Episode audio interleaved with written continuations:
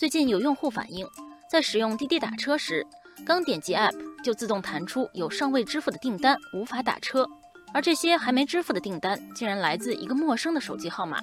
用户咨询滴滴客服后得知，自己的账户和这个陌生手机号的账户是关联账户，需要对方支付订单后，自己才能打车。遇到类似情况的乘客还有不少。在一个滴滴未支付订单投诉群中，有超过六十人遇到了同样的问题。消息一出，引发网友热议。网友荣花说：“我也遇到了这样的情况。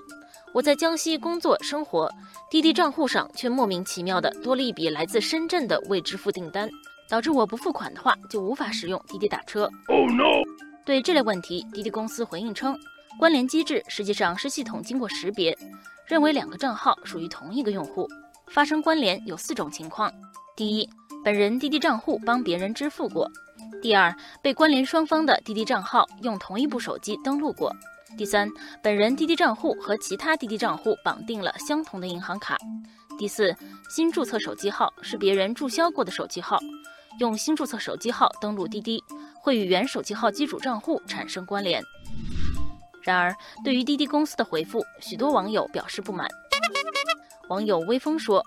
众所周知，手机号注销难，按照使用同一手机号注册就认定是关联账户，这并不科学。网友哥斯拉说：“我的账户凭什么滴滴做主？在关联用户的认定上，不能由滴滴单方面说了算。”网友欧律师进一步解释说：“根据《消费者权益保护法》的相关规定，滴滴公司必须尊重消费者的知情权、公平交易权以及监督批评权。”消费者的账号被莫名其妙的关联，还被限制正常使用，这涉及消费者的权利限制。没有经过用户许可的关联机制，实际上侵犯了消费者的权益。